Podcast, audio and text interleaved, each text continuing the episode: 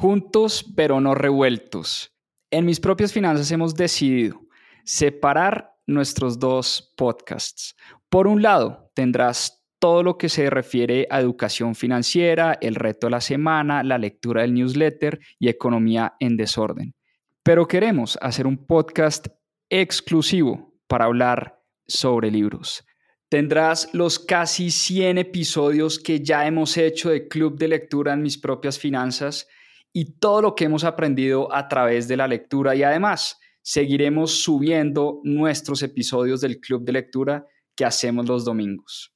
Te voy a dejar en la descripción de este episodio el link del nuevo podcast más 2.7 Club de Lectura. Espero te guste.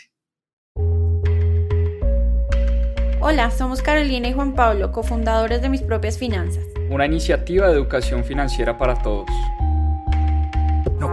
La vida es buscar un puesto, además un solo ingreso no asegura el presupuesto. Recuerda esto, memoriza el texto, libertad financiera sin ningún pretexto. ¿Qué aprenderemos aquí? Yo no necesito el banco, ellos necesitan de mí. Mis propias finanzas es así, educación financiera y buena vida para ti. Bueno, hoy tengo el gran honor de tener con nosotros a Roberto Moreno, fundador de Amaril, una de las compañías más emblemáticas de nuestro país. Estoy muy, muy emocionado, Roberto, de que nos hayas dado mm. esta oportunidad. Bienvenido a mis propias finanzas. No, pues Juan Pablo, de verdad el honor es mío de poderlos acompañar y a todos tus seguidores y oyentes y que te han acompañado durante todo este proceso. Entonces, de verdad, muchas gracias por esta invitación y poder compartir contigo pues nuestra trayectoria y experiencias. Buenísimo. Bueno, yo que he estado eh, un par de años en la industria, en el sector inmobiliario, en el sector de la construcción, para mí estar sentado entrevistando y conversando a Roberto, que es una de las personas más emblemáticas y que más sabe de esta industria, es muy, muy emocionante y sé que va a ser una conversación muy valiosa. Roberto, a ti tus padres te decían, mi hijo, lo que haga, hágalo bien. Yo quiero empezar por ahí, por tu historia, cómo nace este sueño de Amarillo y que nos cuentes un poquito cómo llegaste hasta acá. Bueno, primero que todo, pues yo vengo de una familia que somos siete hijos. Mi padre médico cirujano y mi mamá pues siempre emprendedora. Entonces, eh, desde muy pequeños siempre nos dijeron, y mi papá nos lo decía todo el tiempo, mijito, si va a hacer algo, hágalo bien, mejor no lo haga, porque ¿para qué lo hace mediocramente? Entonces, aquí yo no permito que haya mediocres si lo vamos a hacer, hagámoslo bien o no lo hagamos. Entonces eso como que me quedó imprimido toda la vida. Eh, y mi mamá también una persona muy rigurosa, muy juiciosa, hizo, pues, por ejemplo, en vacaciones, ¿cómo así que se queda dormido hasta las nueve? No, levántese, vamos a hacer deporte o hacemos otra cosa. Si no está trabajando, vamos a hacer otra cosa, pero eso, entonces como que fue una cultura de, de hacer las cosas bien, de hacerlas con pasión, con compromiso, con dedicación. Pero entonces yo tuve la gran fortuna que de golpe algunos jóvenes hoy no lo tienen o a veces no lo han tenido y es que yo desde muy joven quería hacerlo, que estar, estar aquí sentado hoy. Eso era mi sueño. Y mi sueño desde los 18 años, tuve una novia en el colegio que me dijo, cuando estábamos de grado, a los 18 años, me dijo, ¿y usted qué va a estudiar y qué piensa hacer?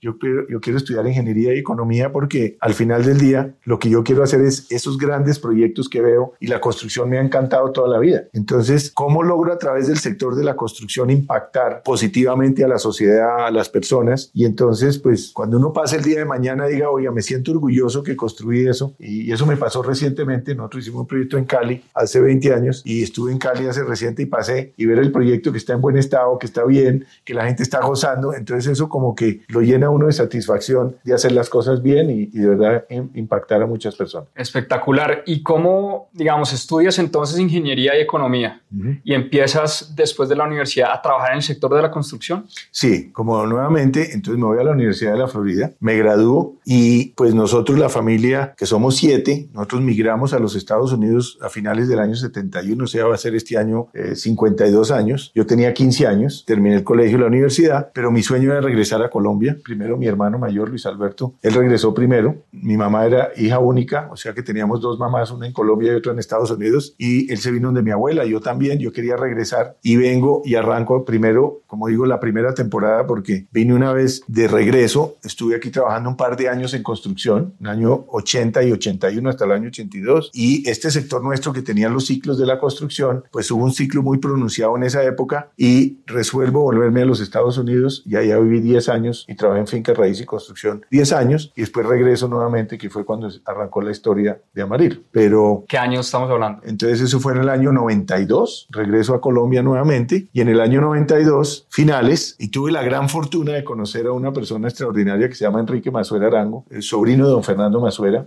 era un constructor y fue alcalde de Bogotá. Trabajó con él muchos años y su hermano Alberto. Y yo lo conocí en Estados Unidos trabajando en Finca Raíz porque tuve una fortuna también de trabajar 10 años al lado de mi madre en la Florida en Finca Raíz. Eh, ella cuando nos fuimos a vivir allá, como era emprendedora, resolvió sacar su licencia y le vendía a muchos latinoamericanos apartamentos, se los arrendaba, le vendía a gente del norte y entonces me dijo, venga, ¿por qué no se viene a trabajar conmigo cuando aquí el tema de la construcción? Y por eso me regreso a los Estados Unidos y trabajé con ella y aprendí mucho del lado de ella, del sector de la construcción, de promover proyectos, de vender y también estando allá me volví contratista porque siempre la construcción dije, me falta algo y me puse como contratista de, de obras, obras y entonces yo trabajaba mitad del tiempo en construcción y la otra mitad en finca raíz y esos 10 años fueron muy valiosos para darme la visión y ciertos principios que se necesitaban para nuestro sector. Por ejemplo, me tocó vivir la crisis de los savings and loans allá, que eran las corporaciones de ahorro y vivienda, porque el ahorro en los Estados Unidos estaba en manos de las corporaciones de ahorro. O sea, el ahorro, cuando quería uno sacar una cuenta de ahorro, tenía que ser en una corporación, no en el banco, sino en las corporaciones. Entonces, y las corporaciones prestaban esos recursos a largo plazo para vivienda. Pero entonces vinieron altas tasas de interés, alta inflación en esa época y la Reserva Federal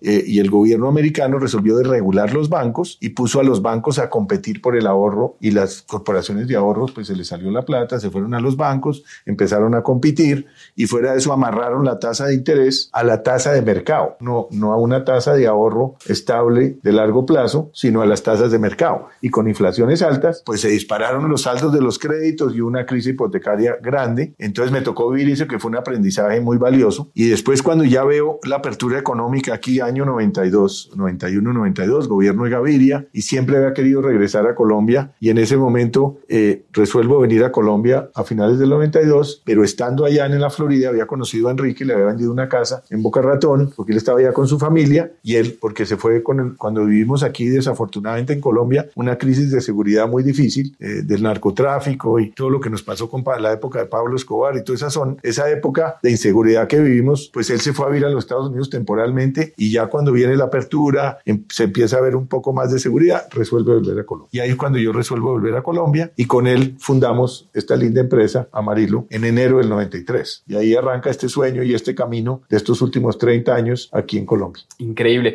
Y nacen con, con la visión de construir vivienda inicialmente, ese era, ese era el foco en ese momento. Sí, el primer proyecto nuestro, y, yo creo que aquí hemos aplicado el tema de pensar en grande. Eh, y desde el día uno. Desde el día uno era pensar en grande y hacer grandes cosas y teníamos otros, entonces cuando llamo a Enrique y le digo, oiga, me vengo para Colombia, me dice, me llama en el momento perfecto, yo acabo de, de comprar unos terrenos en Ciudad Tunal al Banco Central Hipotecario, porque el Banco Central Hipotecario fue el que hizo pues todo Ciudad Tunal, donde está el centro comercial, el parque y todas las viviendas, y al final resolvió vender algunas de sus manzanas a otros desarrolladores. Y pues Enrique, de la mano con un socio que nos acompañó muchos años, una persona también extraordinaria, Camilo Congote, él había negociado los lotes con Enrique, pero Enrique se había reservado el comercializar los proyectos. Y como yo tenía esa experiencia en Estados Unidos de comercializar proyectos, dijo, ¿por qué no montamos una inmobiliaria y nosotros comercializamos los proyectos? Camilo Gerencia, invitamos un constructor y así arrancó nuestro primer emprendimiento de construcción en Colombia. Entonces arrancamos como inmobiliaria Masuera con Enrique y Alberto y arrancamos las ventas de este primer proyecto. Pero era dos manzanas, cada una de más de 400 apartamentos. O sea, eran dos proyectos grandes de interés social y prioritario. Eh, o sea, era el primer proyecto fue un proyecto grande, pero nuestro sueño era de verdad hacer proyectos grandes y muy rápidamente, eh, junto de la mano de todos estos socios, empezamos a hacer alianzas y hacer más proyectos hasta llegar donde estamos hoy. ¿Les toca igual la crisis del 99? ¿Cómo la viviste en ese momento? Bueno, entonces mira, yo he tenido varias crisis, pues me tocó en Estados Unidos, primero la crisis del 82 aquí en Colombia, que fue muy dura, y qué era lo que pasaba en Colombia, que como las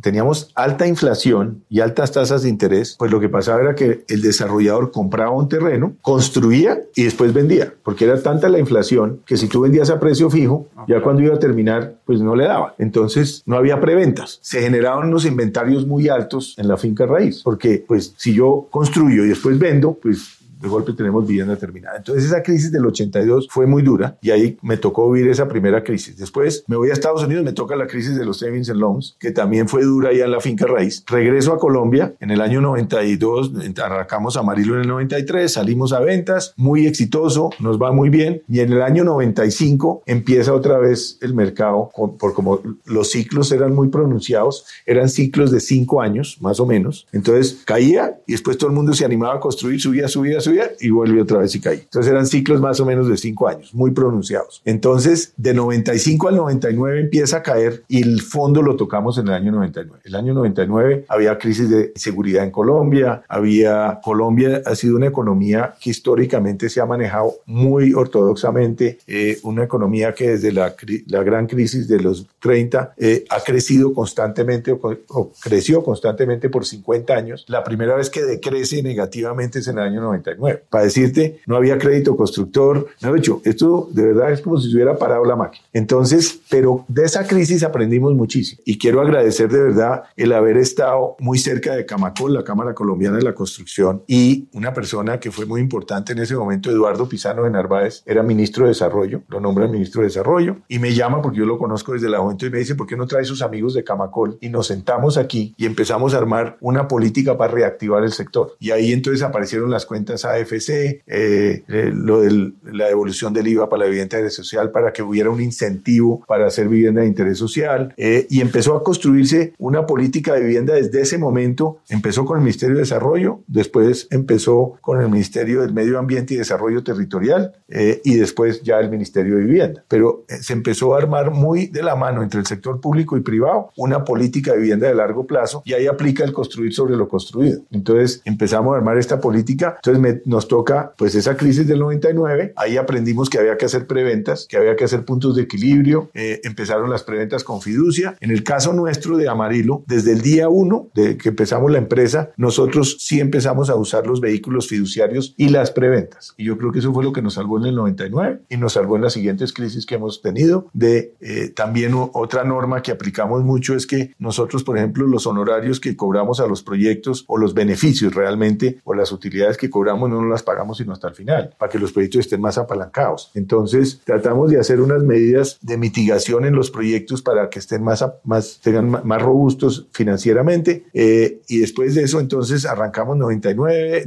entonces ya viene 2000, 2001, viene el gobierno del presidente Uribe, eh, la seguridad democrática, vuelve a haber confianza en el país y empieza nuevamente este crecimiento del sector y con una política, Juan Lozano era ministro en su momento, sale la ley de macros y ahí es cuando vemos una oportunidad de hacer un concepto de ciudad dentro de ciudad. Si miramos, pues se han hecho esos conceptos muy, muy exitosamente en, en Colombia, como el caso de Ciudad Salitre o el caso de Ciudad de la Consubsidio. Y entonces dijimos, aquí hay una oportunidad de replicar ese modelo de ciudad dentro de ciudad y estructuramos el macroproyecto Ciudad Verde en Soacha, más de 52 mil viviendas eh, que ya con orgullo digo que ya están todas vendidas, están, estamos terminando de entregar eh, y se formó de verdad una comunidad extraordinaria allá, pero apalancada en toda esta política de vivienda, de subsidios y de beneficios para las familias menos favorecidas, de que puedan tener una vivienda digna. Entonces, pero cuando viene nuevamente la siguiente crisis, eh, fue la que acabas de mencionar del 2008, que una crisis financiera en el mundo, porque eh, eso se gestó por que empezaron, habían bajas tasas de interés, sobre todo en los Estados Unidos y en Europa, y empezaron a buscar vehículos de financiación para poderle prestar a cualquier persona. Y entonces empezó a generar como una burbuja y con lo, pues Lehman Brothers fue ya el golpe duro que pasó y viene la crisis global. Y pero aquí no nos pegó tan duro porque aquí ya veníamos trabajando con las fiducias y las preventas. Entonces, como el caso que le digo a Marilo toda la vida, hemos hecho preventas, puntos de equilibrio,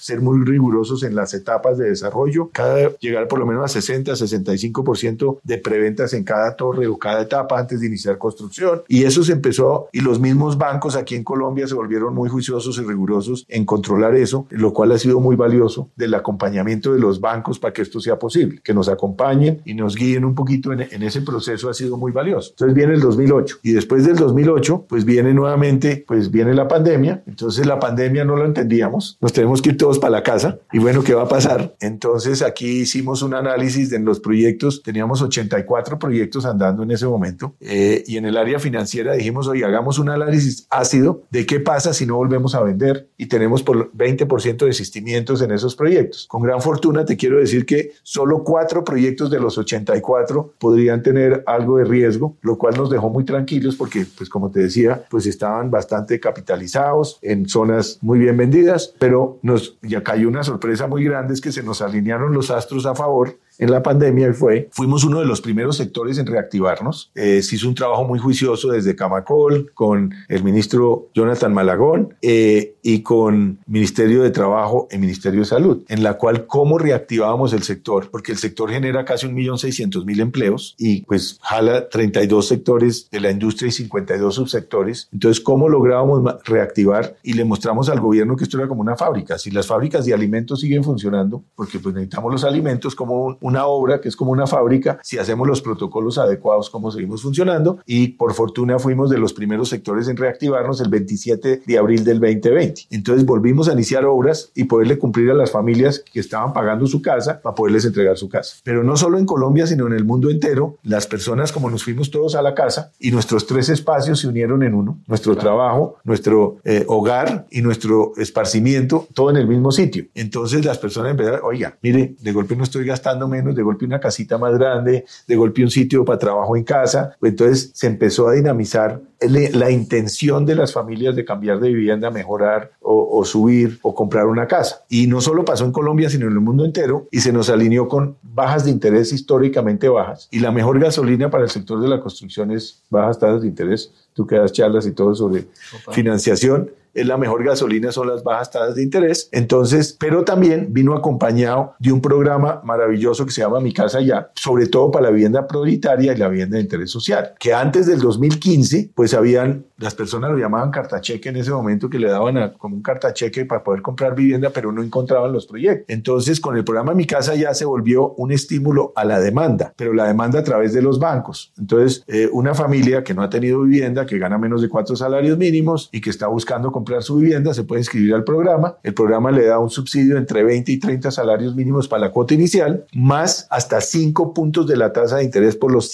primeros 7 años del crédito. Entonces, antes del 2015, más o menos era el 30% en Colombia que se vendían viviendas de interés prioritario y social. Entonces, se motivó para que muchas empresas, sobre todo en las regiones, se entusiasmaran en hacer este tipo de proyectos y pasamos de prevender, porque nosotros normalmente el ciclo de un proyecto es entre 24 y 30 meses, que quiero decir, salimos a preventas, llegamos a punto de equilibrio, arrancamos construcción y liquidamos desde el mes 24 hasta el mes 30. La familia que se inscribió para el programa hoy va a necesitar el subsidio en 24 o 30 meses. Entonces, este programa fue tan exitoso, y lo he dicho en otros escenarios, nos volvimos víctimas del éxito, porque fue un programa que pasamos de vender ese más o menos 30 a 72%, o sea, uno de cada siete viviendas vendidas en Colombia de interés social y prioritario en el 21 y en el 22. O sea, las preventas. Entonces, arranca la construcción a finales del 21, principios del 22, para entregar en el 23, 24 y 25, lo cual se vuelve muy positivo porque es una medida contracíclica a la economía, porque la actividad de la construcción pues jala mucho. Pero se le volvió un reto, sobre todo a este gobierno entrante, de conseguir los recursos porque este programa se volvió extremadamente exitoso. Entonces, ahora pues dar las gracias al gobierno nacional. Ya consiguieron los recursos para los próximos cuatro años, 50 mil subsidios al año, más en la edición presupuestal se consiguió un billón de pesos para las viviendas que ya estaban prevendidas. Entonces eso nos, nos da mucha tranquilidad de que van a haber los subsidios para, para estas familias poder tener su casa. Pero nuevamente, ahorita pues tuvimos el tema de la inflación, ahora se nos alinearon los altos al revés, entonces ahora tenemos tasas, altas. tasas altas, altos costos de los insumos de la construcción y un tema de recursos, pues que ya el gobierno consiguió los recursos, entonces como que se alinearon todos los astros al revés del 2020. Pero la finca raíz siempre es la finca raíz. Y ahí están los ladrillitos o ahí está el potrero, ahí está la finca raíz. Y tiene sus momentos de arriba y de abajo. Pero gracias a Dios a esta política de preventas, de ser muy rigurosos, de las empresas estar más capitalizadas, eso ha permitido que pues el mercado sea más sano. Y yo creo que fuera de eso nos cogió en un momento, esta crisis, nos cogió en un momento favorable para el sector en qué sentido. Si miramos la crisis que nos tocó, como hablas tú, de, del 2013, también que 14, 15, que fue una desaceleración gradual que realmente nos afectó entre el 17 y el 19, 2017 al 19, tuvimos unos inventarios altos de, de vivienda terminada. Llegamos a tener casi 13 mil, 12 mil y pico de viviendas terminadas sin vender. Y en el gobierno Duque metieron una medida contracíclica y dieron subsidio a la tasa para la clase media, que llamaron ellos, hasta a viviendas de 500 salarios mínimos. Y eso ayudó a evacuar ese inventario de vivienda que había y nos cogió ahorita con un inventario muy bajito de vivienda terminada. Entonces, lo que ha pasado es que cuando hay incertidumbre, pues de golpe se aplazan los lanzamientos de proyectos y pues obviamente se desaceleran algo las ventas, pero pues yo digo que ahorita el panorama es positivo en el sentido de que ya los bancos bajaron las tasas de interés de largo plazo para los créditos de las familias, están haciendo tasas de amortización más largas, eh, o sea, la cuota les queda un poco más baja y fuera de eso, si yo compro hoy y vamos a entregar en dos años o 30 meses, pues las tasas van a estar mucho más bajitas y yo puedo ir ahorrando y mi vivienda se me va a valorizar en el tiempo. Entonces, de una manera o un vehículo anticíclico es la finca raíz, porque la finca raíz, si miramos los modelos hacia atrás, históricamente la finca raíz se, se, mantiene con la inflación. Entonces, si yo me mantengo con la inflación, pues ahí está protegida mi inversión y obviamente cuando bajen las tasas, pues obviamente, y en Colombia existe de que no hay multa por prepago del crédito. Entonces, si me subrogo ahorita en un crédito y, te, y tengo una tasa a 30 años, eh, digo, un, un, periodo de amortización a 30 años, y ya mi tasa, póngale que está en el 12 o el 13 o el 14%, que es donde están hoy, y bajan después al 8 o al 9, yo puedo prepagar o refinanciar. Entonces, pero mi activo se sigue valorizando. Entonces, mi equity o mi patrimonio, pues está ahí protegido. Entonces, yo digo que la finca raíz, y eso es lo que yo he trabajado toda la vida desde que soñé en esto, y la finca raíz bien administrada es el activo más valioso. Y si miramos las fortunas en el mundo más, más grandes, se han hecho con finca raíz. Entonces, creo que pues estamos en el sector que toca.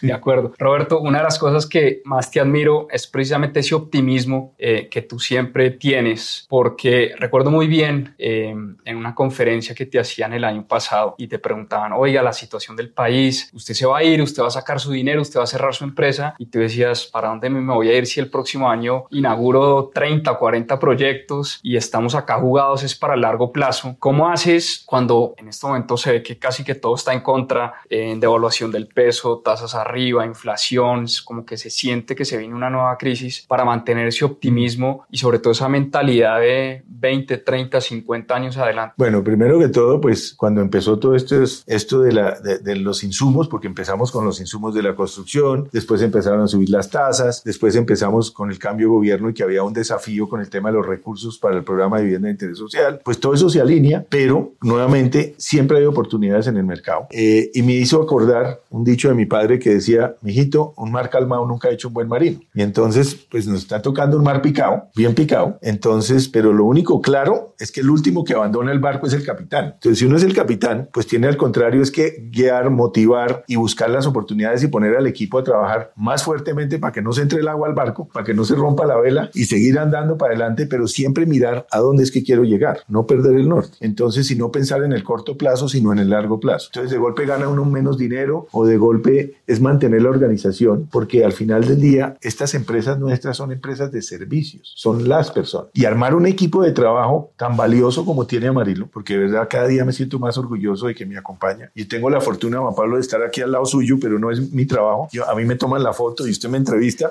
pero es el trabajo de muchas personas. En Amarillo hay 1.980 colaboradores directos de Amarillo. Y si miramos los indirectos en el ecosistema que montamos, que ahorita podemos hablar de Grupo Amarillo, eh, si hablamos del ecosistema, son 13.000 colaboradores, con todos los contratistas de obra. Entonces, y hoy en día, empresa que no piense en todos sus grupos de interés y que a todos los grupos de interés les vaya bien, pues no es sostenible. Y hablando de sostenibilidad también, si no buscamos el equilibrio entre lo urbano y lo ambiental, en el respetuosos del medio ambiente, de los desechos, de los residuos de construcción, de todo esto que estamos trabajando. Y pensar en todos los contratistas, porque si yo aprieto al contratista a que, a que casi no le pueda pagar a, a sus colaboradores, pues no, eso no es viable. Puede que gane cinco pesos más, pero eso no es viable en el largo plazo. Entonces, al contrario, son nuestros aliados, lo mismo que los inversionistas y socios. Entonces, pues eso es lo que más me motiva de ver cómo logramos generar bienestar y cómo generamos un mejor país, construimos un mejor país para todos. Esta mañana tuvimos una reunión de presentar cuál es el propósito de la compañía, porque empresas con propósito crecen y generan mayores ingresos y pueden crecer hasta un 46% más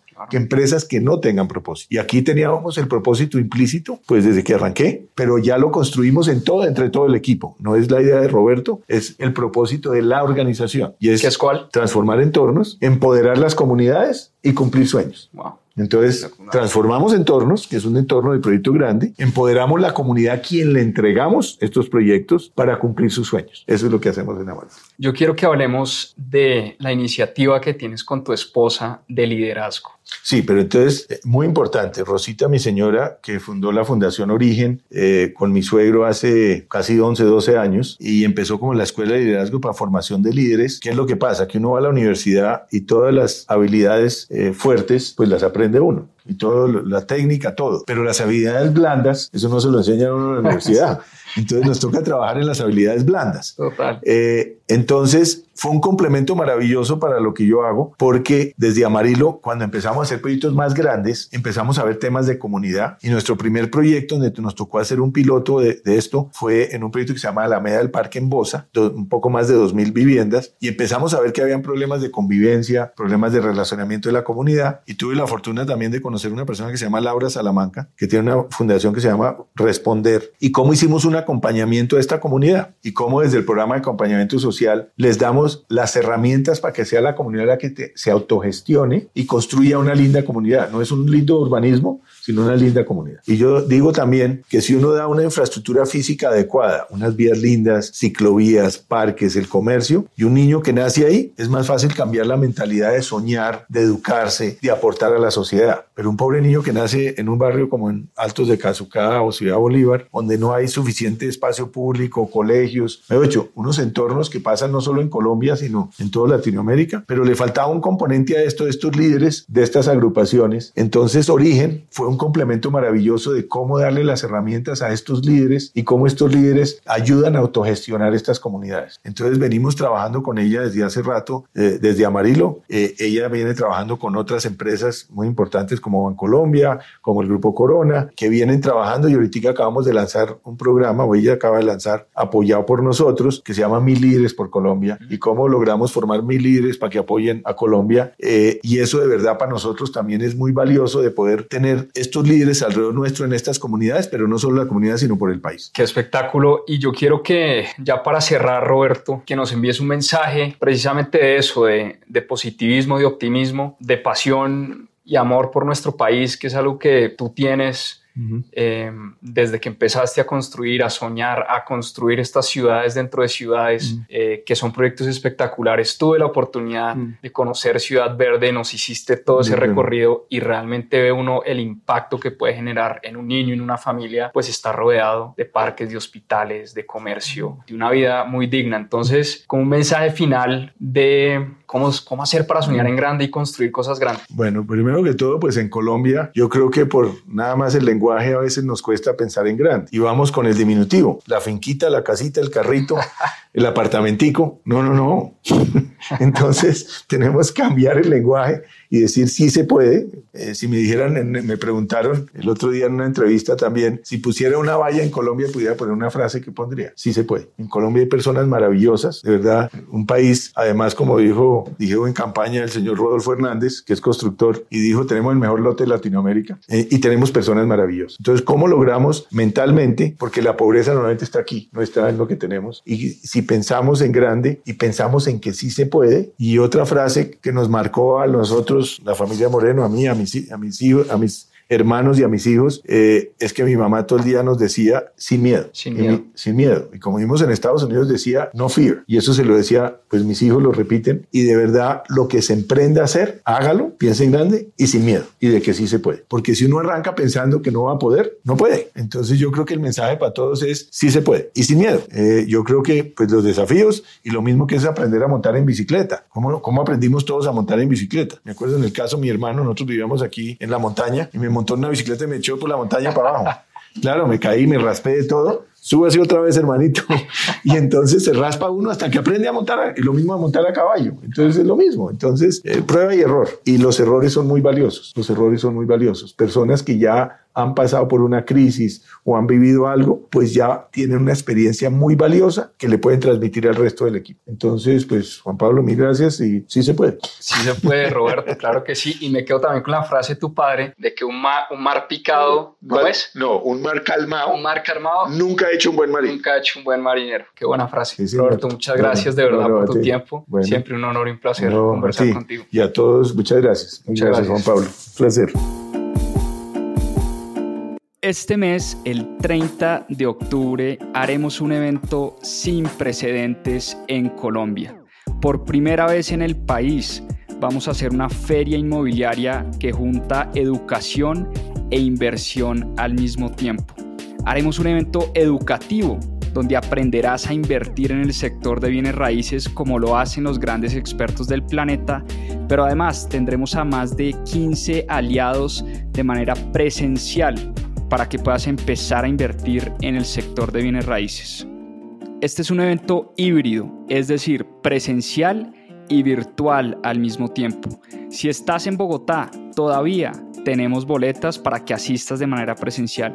Es el 30 de octubre desde las 3 de la tarde a las 10 y media de la noche. Y si no puedes asistir de manera presencial, también tenemos boletas para las personas que quieran sumarse y aprender de este sector fascinante. Te dejaremos toda la información sobre el evento en la descripción de este capítulo. Recuerda que si quieres profundizar en estos temas y aprender más sobre finanzas personales e inversiones, tenemos cursos y programas especializados. Visita nuestra página web www.mispropiasfinanzas.com.